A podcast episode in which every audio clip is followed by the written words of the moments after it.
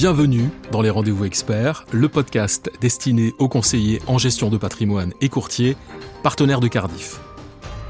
Les rendez-vous experts continuent à s'intéresser aux perspectives des marchés financiers européens dans ce contexte de crise géopolitique dans la première partie de ce podcast, nous avons abordé la situation générale, l'inflation, la croissance. Cette deuxième partie sera, elle, plus axée sur le rôle de la BCE, mais également sur les perspectives des actions européennes. Bien entendu, c'est toujours Nathalie Benatia, économiste senior chez BNP Paribas Asset Management, qui est mon invitée. Bonjour Nathalie. Bonjour. Merci en tout cas de revenir avec nous pour cette deuxième partie. Dans la première partie, justement, de cet entretien, vous avez évoqué à plusieurs reprises le rôle de la Banque Centrale Européenne. Cette Banque Centrale Européenne, elle a les moyens d'agir selon vous et surtout de quelle manière? Alors les moyens d'agir, certainement. Euh, la Banque Centrale Européenne est confrontée à une inflation élevée, on l'a vu, qui va le rester. Et malheureusement pour elle, ça lui complique un petit peu la tâche, à une croissance qui n'est pas aussi brillante que ce qu'on aurait pu attendre. Malgré tout, euh, la Banque Centrale Européenne, comme d'ailleurs la Réserve fédérale américaine, d'autres banques centrales dans le monde, a clarifié son message en nous disant aux investisseurs, mais aussi aux agents économiques, écoutez, moi, je trouve que l'inflation est trop élevée. Vous, citoyens, vous, chefs d'entreprise, trouvez aussi que l'inflation est trop élevée. Eh bien, on va mettre en place une politique monétaire destinée à stabiliser cette inflation, à la ramener progressivement vers notre objectif qui est de 2%. Le message est très clair et encore une fois, c'est vraiment euh, ce que dit la Réserve fédérale américaine, c'est ce que dit la Banque d'Angleterre, dont la position est d'ailleurs un peu plus proche que celle de la BCE, puisque au Royaume-Uni aussi l'inflation est sur des niveaux euh, les plus élevés depuis 30 ans, mais euh, la croissance est en train de battre de l'aile, sans doute plus nettement que dans, dans la zone euro. Donc cette situation, je lutte contre l'inflation en tant que banque centrale, je considère qu'il n'y a plus de raison d'être dans ces politiques ultra accommodantes qui ont mis finalement les économies sous cloche pendant la crise du Covid, qui ont, il faut bien l'avouer, mis également les marchés financiers sous une cloche protectrice. Et donc, j'annonce clairement que je vais augmenter les taux directeurs, que je vais sortir de ces taux directeurs négatifs dans la zone euro pour revenir progressivement euh, vers un niveau de zéro, voire au-dessus. C'est ce que disent les plus euh, agressifs, qu'on appelle les faucons euh, dans cette basse-cour où il y a des colombes et des faucons dans les banques centrales. Donc les faucons nous disent à la fin de cette année, euh, le taux de dépôt de la BCE sera au-dessus euh, de 0%, sera revenu en territoire positif.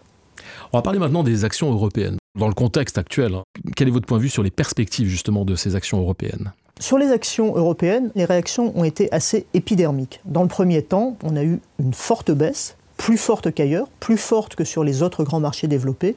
Euh, par rapport aux États-Unis, on sait qu'en cas de, crise, surtout géopolitique, les actions américaines, le marché américain sert un peu de refuge, avec des guillemets autour du mot refuge, mais c'est bien l'idée que les investisseurs ont tendance à se replier vers les, États-Unis.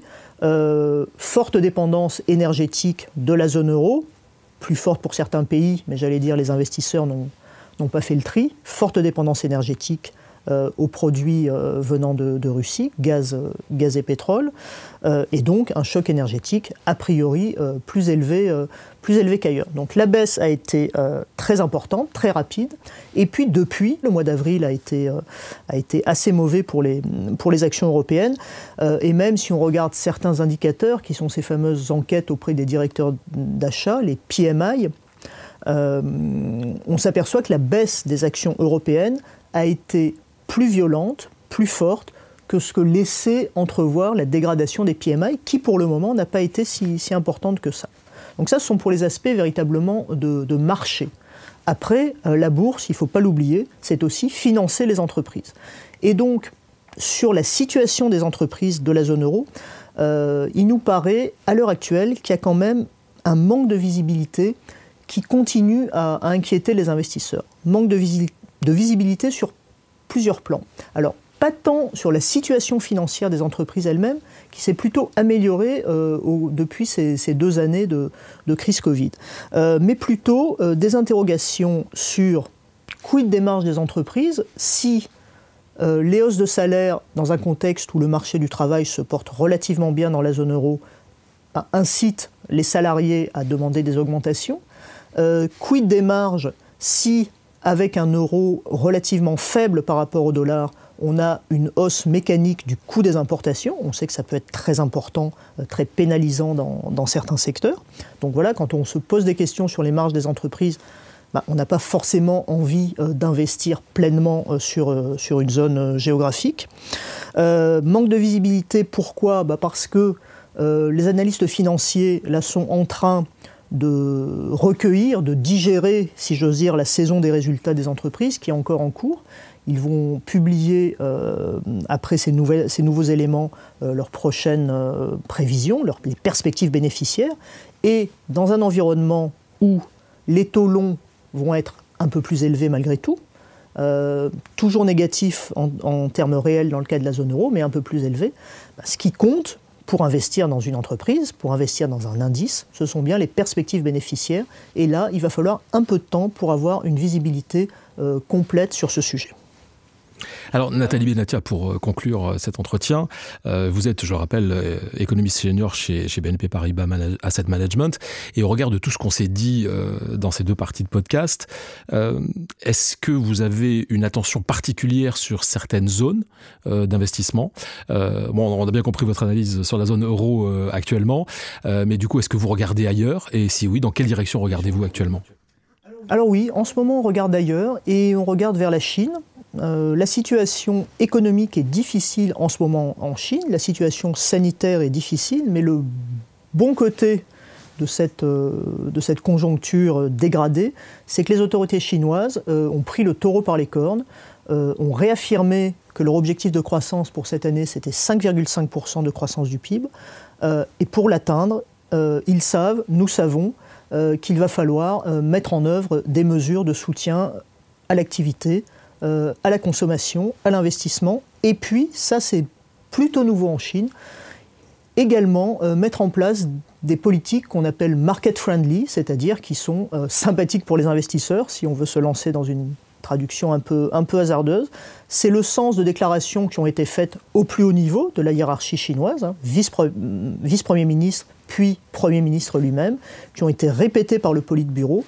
Donc oui, la Chine va tout faire pour que euh, l'économie se sorte des difficultés actuelles. Et ça, ça veut dire que pour les actions chinoises, il y a probablement une opportunité euh, en ce moment pour se repositionner sur ce marché. Alors un petit peu plus loin dans l'analyse, si vous le voulez bien, est-ce qu'il y a également des thématiques qui sont très fortes en ce moment? Est-ce qu'il y a des secteurs particuliers que vous regardez avec euh, attention?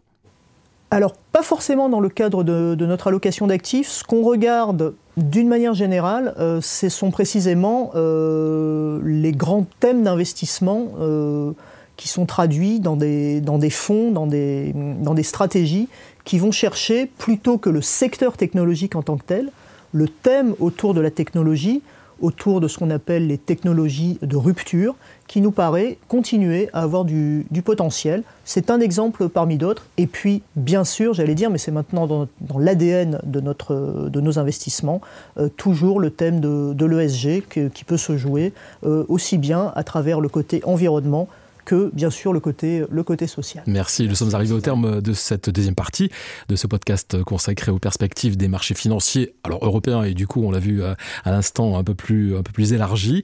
Euh, c'était Nathalie Benatia, économiste senior chez BNP Paribas Asset Management, qui était notre invitée aujourd'hui, qui a partagé avec nous son expertise. Un grand merci encore une fois Nathalie d'être venue et à bientôt. Merci, à bientôt. Et merci à vous d'avoir suivi ce nouveau numéro des rendez-vous experts. Alors si vous avez aimé ce podcast, partagez-le, commentez-le et n'hésitez pas à nous faire part des sujets que vous aimeriez que nous abordions ensemble.